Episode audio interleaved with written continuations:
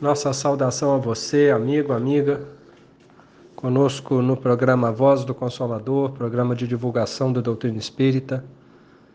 Você que acessou o nosso canal na plataforma de áudios Spotify, canal A Voz do Consolador, para estar nesse momento sintonizados conosco, buscando refletir através das mensagens espíritas, através dos ensinamentos, do conhecimento dessa doutrina que a tantos consola, esclarece e nos fortalece. Eu sou Danilo Pedrosa, trabalhador do Grupo da Fraternidade Espírita Caja Crisna, trazendo o programa dessa semana para todos nós e fazendo o convite também para os estudos das casas espíritas que se realizarão ao longo dessa semana. Os trabalhos ainda continuam de forma remota, ou seja, sem o trabalho presencial nas casas em breve, com certeza, anunciaremos o retorno presencial dos trabalhos dos grupos. Alguns grupos da cidade já retornaram e o grupo da Fraternidade de Espírita Caja Crisna já se prepara para o seu retorno. Né? E assim também que o grupo da Fraternidade Espírita André Luiz estiver pronto a retornar às suas atividades, nós também vamos divulgar as datas para os nossos companheiros. Mas por enquanto os trabalhos seguem é, pelas plataformas de mídia, né? E no, na página do Facebook do Grupo da Fraternidade Espírita Caja Crisna, que é a GFE Caja Crisna, nós teremos nessa segunda-feira a nossa companheira Alice Titonelli fazendo o estudo a partir das 20 horas. E na quinta-feira, também às 20 horas, é, o nosso companheiro Rosélio, lá de Recreio, faz o estudo pela página do Facebook do Grupo da Fraternidade Espírita Caja Crisna. O Grupo da Fraternidade Espírita André Luiz realiza os seus estudos é, de forma remota pelo Instagram, na página GFE André Luiz, e neste domingo, às 18 horas, teremos o nosso companheiro Matheus Soares fazendo o estudo pelo grupo da Fraternidade Espírita André Luiz. A gente pede a todos que participem, que divulguem, né, que estejam sintonizados durante esses estudos, para que possamos também nos unir nestes momentos de trabalho. A gente traz um tema muito importante, muito atual, é, trazido para nós no livro De Coração Aberto, pelo nosso companheiro José Grosso, que é o médium, não, que é o espírito né, melhor dizendo, que dita esta obra, o médium que a recebe é o nosso companheiro Roberto Torres, aqui de Moriaé. No capítulo 43 desta obra, né, é, chamado Bate-Papo com José Grosso, são trazidas algumas questões aonde o mentor traz a sua análise. E algumas delas é, são bastante atuais são bastante importantes para nós entendermos né, o momento atual em que vivemos e o nosso comportamento dentro deste momento, né, qual deve ser, qual deve ser a nossa postura, enquanto espíritas, enquanto cristãos, enquanto sujeitos da história, né, porque sabemos que somos nós também os construtores do nosso mundo. É claro que o nosso poder de influência talvez seja pequeno, né, pelas nossas é, atuais condições, né, pelo, vamos dizer assim, anonimato é, das nossas vidas. Né? A gente sabe que muitos companheiros é, que são figuras públicas, que ocupam cargos importantes, né, que conseguem influenciar muitas pessoas, têm uma responsabilidade muito maior neste momento, mas todos nós é, de alguma forma, né, nos momentos atuais, somos influenciadores, haja vista né, que estamos inseridos nos, nas mídias sociais, então todos nós de alguma forma temos um alcance. E se nós talvez não possamos influenciar milhões, que sejam uma, duas, três pessoas, nós temos sempre é, a condição de influenciar. Então é importante a gente saber o nosso papel neste momento, para que a gente possa ser construtor da história, mas um construtor positivo, não um construtor é, de castelos de areia, né, de situações é, que não contribuem para o bem. E a gente não precisa dizer o panorama né, em que nós nos encontramos no momento. Né? Estamos aí ainda sobre é, a, a questão da pandemia. É claro que se hoje a gente vive uma condição muito melhor do que alguns meses atrás, né? A gente sabe aí que o horizonte, pelo menos no momento, se mostra mais promissor dentro dessa área, mas ainda assim é... o mundo neste momento discute uma guerra, algo que não imaginávamos que fôssemos ver neste momento, né? nações em guerra, países vizinhos é... se agredindo, e com isso levando outros países a tomarem partido, acirrando ânimos, é, trazendo rivalidades, é, trazendo discussões, trazendo sombra e medo a toda a humanidade. E imaginávamos neste momento, muitos de nós, que estaríamos já em um período de pacificação geral em um período já de um mundo transformado, de um mundo regenerado. E neste capítulo 43, nos primeiros itens do bate-papo com, José Grosso, é trazido para nós questões a respeito da transição. E a primeira pergunta que se faz a José Grosso nesse capítulo é a seguinte: estamos vendo que o planeta está passando por muitos problemas. Chuvas intensas, secas, mudanças climáticas e no eixo da Terra, desencarnes coletivos e etc. E aqui nós acrescentamos né, a questão da pandemia, a questão das guerras, né, são é, problemas que o nosso planeta enfrenta. Tudo isso está dentro dos planos dos engenheiros siderais para o progresso ou o homem contribui com seus vícios e erros? E a resposta de José Grosso a essa questão é a seguinte: existem as naturais acomodações das placas tectônicas do planeta, que se dão com o tempo. Isto faz parte de um planejamento. O homem, porém, pode contribuir para atenuar os problemas ou agravá-los, inclusive gerando outros eventos. Cada um colhe o que planta, e coletivamente, cedo ou tarde, nos chega a época da colheita. Então nós temos que entender que existem fenômenos que sim são previstos, né, com os fenômenos naturais, devido a essa acomodação do planeta, a esta evolução do planeta, se a gente pode assim colocar, que é natural.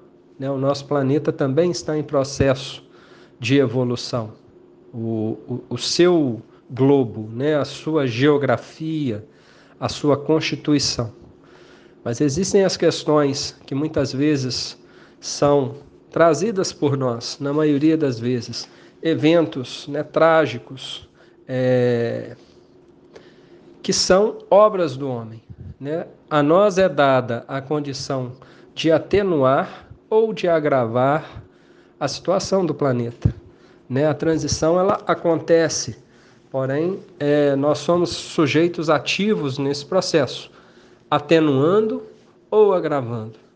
Então, quando a gente percebe um cenário ruim, com muitas, muitos acontecimentos negativos como os atuais, a gente deve supor, por lógica, né, partindo do princípio de que Deus nos ama e quer o nosso bem, que é um princípio da doutrina espírita, né?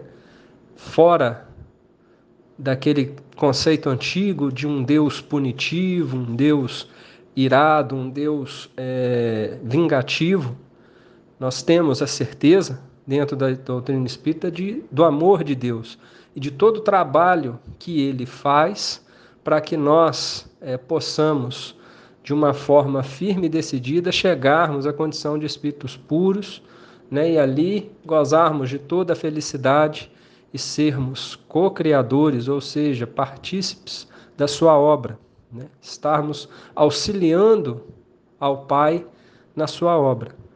Mas se Ele faz todo esse trabalho para que nós alcancemos essa condição, Ele também nos dá a liberdade de nós é, trilharmos o nosso caminho. E quando nos é dada essa liberdade, muitas vezes nós agimos de maneira equivocada. Portanto, é, muitos eventos que existem atualmente, a grande maioria deles não é obra de Deus, e sim são os nossos erros coletivos que vão se manifestando e vão é, nos dando essa necessidade de colher aquilo que plantamos. E ainda mais, né, falando de uma outra questão trazida nesta, neste capítulo, é perguntado ao Espírito José Grosso. Nessa fase de transição, vemos a violência se espalhando pela terra. Muitos pedem leis mais rigorosas e outros a permissão de se defenderem através de armas. O que fazer? Temos o direito de nos defender? A única defesa segura, aí já vem a resposta, né? A única defesa segura e verdadeira do ser é sua ligação com as esferas de luz, através da caridade e da transformação íntima. O ser evangelizado descarta quaisquer atentados ao próximo. Se Deus não pede que se entregue em holocausto aos violentos, pede pelo menos que não cultive desejos de vingança e desforro. Para isso, devido ao grau atrasado da terra, atualmente existem as classes dos servidores responsáveis pela segurança da sociedade. Violência gera violência. Recordemos de Jesus quando disse: Um novo mandamento vos deixo, que vos ameis uns aos outros como eu vos amei. Relembrem que passei uma parte da última encarnação com arma em punho. O que consegui, senão dores e lamentações? José Grosso então lembra né, da sua passagem aqui na Terra, já como Espírito José Grosso, né, onde ele é, fez parte do bando dos cangaceiros, né, Lampião, é, e como parte deste bando ele vivia armado, né, realizando as atividades que os cangaceiros realizavam, né, os saques, os roubos, né, e ele é, fez parte disso, né, até um determinado momento, aonde ele percebe, né, que aquela aquele movimento ao qual ele se uniu é, de fato era maléfico, né, não tinha intenções é, mais elevadas de liberdade do povo, né? de dar o poder ao povo, nada disso. Então ele começa a avisar as cidades que seriam invadidas, né? que o bando chegaria e para que pudessem se tirar as crianças, né? as mulheres, já que ele percebe então que Lampião não poupava ninguém. E após é, ser descoberto que ele fazia esse aviso, né? Lampião então o cega dos olhos né, e o solta na, na caatinga, né, no cangaço, é, no semiárido, e aí sem orientação, sem alimentação, sem nada, ele vem a, a desencarnar. Né? Então ele lembra dessa passagem trágica da sua existência, aonde ele vivia armado, né? e isso não lhe trouxe nenhum bem. A gente não ignora o fato de que a gente vive hoje numa sociedade muito violenta, né? A gente sabe disso. E a resposta de José Grosso é clara para nós quando nós não de, é, dizendo que nós não devemos nos entregar, né, em holocausto, ou seja, nós não devemos é, simplesmente é, não lutar pela nossa vida, mas essa luta pela nossa vida não se dá se armando. Para isso existem os agentes da sociedade, né, os agentes responsáveis por segurança né? e a gente tem que fazer um pedido a esses agentes, é, a gente tem que, através desses agentes, buscarmos segurança para nós. Né? Não é trazendo armas aos nossos lares que nós vamos é, estar seguros. Haja visto inúmeros casos onde acidentes ocorrem, aonde é, discussões mais acaloradas dentro do próprio lar faz com que alguém da família aponte a arma contra outra pessoa e infelizmente né, cause é, o desencarne dessa pessoa através né, da, da precipitação da arma apontada. Portanto, se armar não é a solução. Para isso, nós temos os instrumentos né, de defesa que a gente necessita e tem que se utilizar deles através né, dos agentes de segurança, é, a discussão de leis mais é, severas que salvaguarde a sociedade pode ser também um caminho, né, uma discussão importante, mas sempre lembrando também que essas leis têm que ir até o ponto da punição e da salvaguarda da sociedade. Não é uma lei que vá é, eliminar as pessoas né, que agem de maneira violenta. Haja vista que a gente sabe que a morte ela não resolve os problemas. Né? Portanto, não podemos ver espíritas é, clamando por pena de morte, não podemos ver espíritas aplaudindo pessoas que, é, após serem vítimas de um crime, vão deliberadamente se vingar do criminoso, né, é, tirando a sua vida.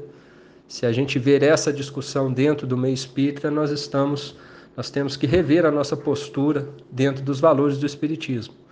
Mas é como eu disse, não significa também que nós devemos é, simplesmente abrir os nossos lares e deixar que as pessoas possam fazer o que elas quiserem. A gente sabe que existem pessoas violentas, a gente sabe que elas não serão para sempre violentas, é necessário que elas sejam evangelizadas, que sejam trabalhadas é, dentro dos processos de amor, né, de, de todo o carinho, para que elas possam é, mudar a sua é, psicosfera íntima, mas ainda assim a gente sabe que esse trabalho também às vezes é lento, né? então a gente precisa sim de ter a segurança, mas para isso existem os instrumentos, é, os agentes de segurança, né? que são aqueles que são responsáveis, treinados e que vão agir dentro da lei. Aí dentro da questão 3 ainda, desse tema de transição é perguntado a José Grosso: estamos observando pessoas belicosas assumindo os governos do mundo com discursos violentos, incitando agressões. Poderemos chegar a uma guerra mundial, que é o grande receio da atualidade, né? haja vista o combate é, entre a Ucrânia e a Rússia, né? com os Estados Unidos, e os países europeus tomando o lado da Ucrânia, a China e alguns outros países tomando o lado da Rússia, né? E aí a gente percebe que são nações que têm poderio bélico atômico, que podem com as suas armas levar praticamente a extinção da humanidade, né? lembrando que é da humanidade, é, como conhecemos, física, o espírito é imortal ele vai continuar a existir, porém a humanidade física no globo né, pode se ver ameaçada quando se coloca a questão atômica à mesa. Né? E hoje nós temos nações é, envolvidas neste conflito, direto ou indiretamente, com um poderio bélico atômico muito grande. E aí a pergunta é muito pertinente. José Grosso traz a seguinte resposta para nós. O homem tem o seu livre-arbítrio. Os resultados das atitudes em comunidade geram paz ou guerra, amor ou ódio.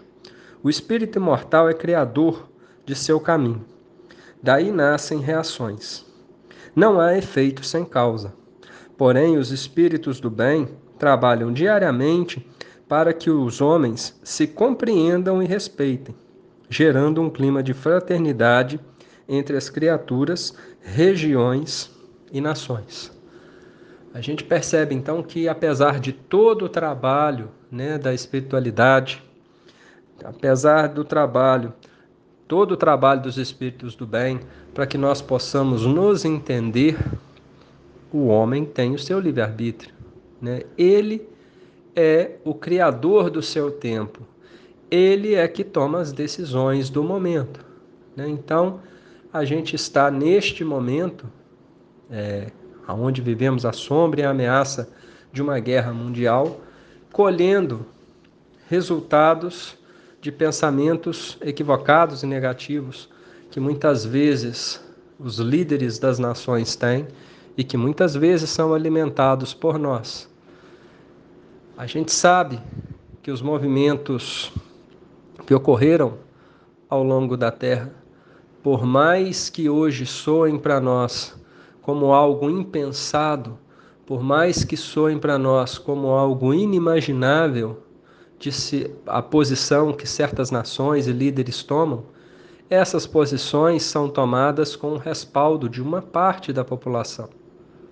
Né? Então, esses líderes têm o respaldo de alguma parte do seu povo para assim agir. E aí eu não estou falando de uma nação em específico, mas de todas que se encontram direta ou indiretamente ligadas a, esse, a este conflito. Então, é importante que nós nos manifestemos a favor da paz, todos nós. E, embora talvez nós, nós nos imaginemos muito pequenos neste processo, nós podemos também despertar consciências para que muitas vozes cheguem aos ouvidos desses líderes para que eles possam repensar as suas posições, que eles possam repensar é, as atitudes que tomam. Então, nós sempre vamos viver à sombra de uma possibilidade de guerra, enquanto formos espíritos atrasados. Mas nós temos que, é, se temos a consciência desperta nesse momento de que o caminho que estamos seguindo não é o caminho correto, marcarmos a nossa posição para que nós possamos influenciar mais pessoas a se juntarem a esse coro porque líderes sozinhos não conseguem fazer é, uma, vamos dizer assim, trazer algo tão negativo ao planeta se não tiverem o respaldo de alguma parte da população. Então é importante nesse momento nós nos manifestarmos pela paz. E a manifestação pela paz se dá não condenando uma nação, não condenando um povo, né? Muitas vezes a gente percebe isso acontecer nesse momento atual. Ah, a Ucrânia que tem culpa por causa disso, disso, daquilo. Ah, a Rússia que tem culpa por causa disso, disso, daquilo. E aí a pessoa passa a teogeriza a russos ou a ucranianos ou a europeus e americanos que tomaram partido, ou a chineses e outros povos que tomaram partido. Muitas vezes, dentro dessas nações, é, existe uma grande parcela da população que é contrária àquele conflito, que também acha errado que aquilo esteja acontecendo. Então nós não temos que apontar o dedo, é sermos a favor da paz. Ser a favor da paz é não escolher lado, é simplesmente torcer para que haja um entendimento, para que haja uma conversa, uma discussão dentro da civilidade para que se encontre um caminho. Então, vivemos sim a essa sombra, mas essa sombra vai se dissipar a partir do momento em que nós passemos também a nos melhorar enquanto espírito. A transformação do coletivo, a gente sempre fala isso, ela se dá pelo individual. Né? Eu não vou conseguir transformar a sociedade se eu não me transformar.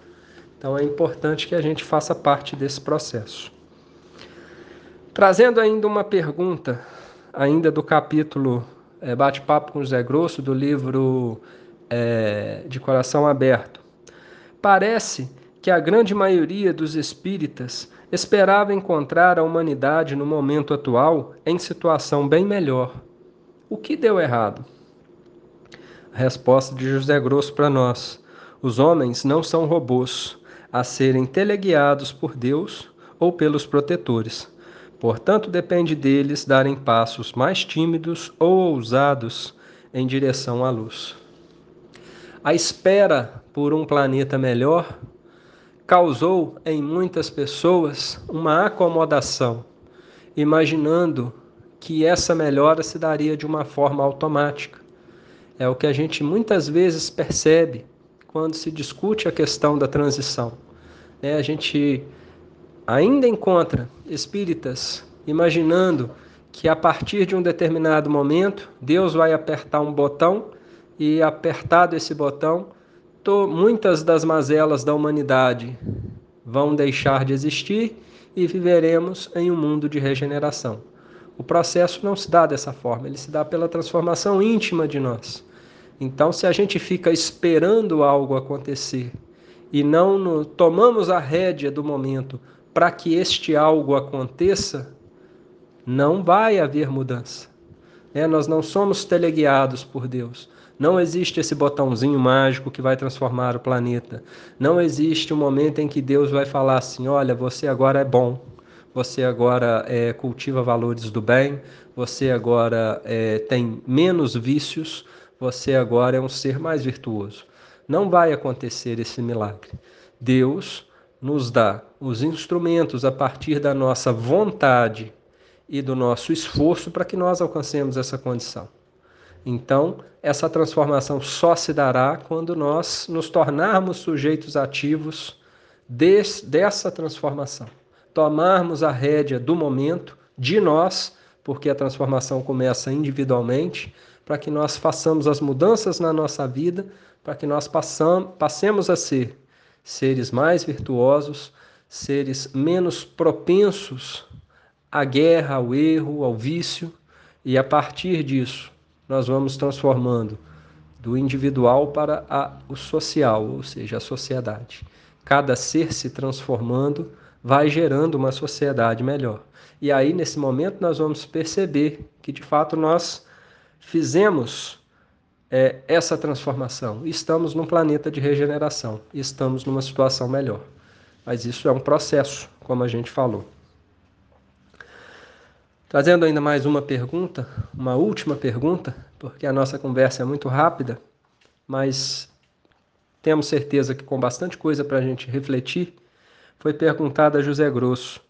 O mundo de regeneração tem dia e hora marcados pela espiritualidade? Como encarar a data limite supostamente dita por Chico Xavier? Como encarar a possibilidade de uma guerra em pleno século XXI onde a tecnologia avançada poderia destruir cidades em pouco tempo, como apoiar nossa pátria caso isso se concretize? Então, né, dentro daquilo que a gente conversou, um apanhado geral das dúvidas, dos receios que a maioria de nós temos. Aí a resposta de José Grosso. Allan Kardec, na obra A Gênese, nos mostra dois movimentos no processo evolutivo o primeiro se dá pela própria evolução dos seres, que pouco a pouco se melhoram. O outro se dá por uma programação divina. No segundo caso, há uma previsão de mudanças, formando ciclos e necessidades de transformações. Mesmo neste caso, não há programações rígidas. Atende-se a particularidades dos povos e as observações superiores. Portanto, não existem datas rígidas pré-definidas. Se os homens, utilizando seu livre-arbítrio, as retardarem, existe um limite de tolerância em que, por ação superior, os que permanecerem no mal terão de ceder espaço para que se tenha uma sociedade mais equilibrada. A única maneira eficaz de se auxiliar e defender uma nação é vivendo dignamente. Em caso de guerra, o Livro dos Espíritos define bem quais as atitudes são acertadas. Então, é, é trazido para nós o que? Que datas fixas não podem ser é, geradas neste momento, porque o processo de transição se dá por dois fatores né, aqueles que são é, da alçada divina, se a gente pode assim dizer, os movimentos de transformação do planeta. E existe também é a, a outra forma né, da, da, de se chegar a essa condição, que são as evoluções individuais né, e sociais que cada um de nós temos que marchar. Portanto, né, ser mais ou maior ou menor este processo depende desses dois fatores. Muitas vezes as próprias programações são retardadas ou adiantadas, né, divinas, é, de acordo com a nossa condição, porque Deus prevê também é, dentro desse processo de transformação aquilo que vai ser útil para a gente. E muitas vezes espera-se que nós já estejamos em uma condição, mas essa condição não é atingida. Então, este processo muitas vezes é retardado, né? aguarda-se que a humanidade chegue em uma condição melhor. Então, nós temos que fazer aquilo que é próprio de nós, que é fazermos o nosso avanço individual. É disso que nós temos é, o controle. As demais transformações que vão ocorrer no planeta de forma natural não estão sob o nosso controle. Nós não temos poder para alterá-las, as que têm que acontecer. Nós muitas vezes agravamos essas condições, mas é, alterar ou mesmo fazer com que cessem, nós não temos essa condição, porque o planeta está em evolução. Né? Então, isso se dá por obra divina. O que se dá por nossa obra é o nosso avanço, é a nossa condição melhor. Então, se nós fizermos esse processo, né, nós já vamos é, estar fazendo aquilo que é de nosso controle. E se o mundo entrar em uma guerra? Né? E se nós de fato estivermos em guerra? Existe todo um trabalho dentro do livro dos Espíritos para que nós é, dizer como nós devemos nos portar. Muitas vezes pa o país nos chama a servir dentro de uma guerra. E nesse momento nós não temos escolha, né? E muitas vezes nós vamos ao, fronte, como já aconteceu, né, no Brasil, no caso da Segunda Guerra e em outros eventos é, no mundo. E neste momento, né, existe é, o dever para com a pátria. Mas nós temos que lembrar sempre, né, que mesmo nesses momentos existe toda um, uma ética de postura. Né? Nós não devemos agir com violência maior do que a própria violência da guerra, que é um, um, um, uma, um evento de extrema violência, com crueldade para com o próximo. Né? Nós temos é, os códigos de guerra que já existem de como se portar. E nós percebemos muitas vezes que as pessoas, por estarem nesse período, se entregam à barbárie, né? Quantos relatos acontecem de saques, de violência contra mulheres, crianças, nesses momentos de guerra. Né? E com certeza este não é o papel de quem está defendendo a sua nação. Né? Ele defende a sua nação, mas não precisa agir dessa forma. Então, dentro da guerra também existem essas questões. Né? Mas nós temos que ter cuidado, sobretudo, em como nós nos portamos neste momento. Que tipo de vazão nós damos é, em momentos de tensão como o atual? Que tipo de discurso nós estamos reverberando em momentos é, como o atual? Então é importante a gente também ter essa ciência para como nos portarmos, é, mesmo não estando em guerra, se nós não estamos é, acalorando debates, atiçando a rivalidade, a, é, rivalidades, né?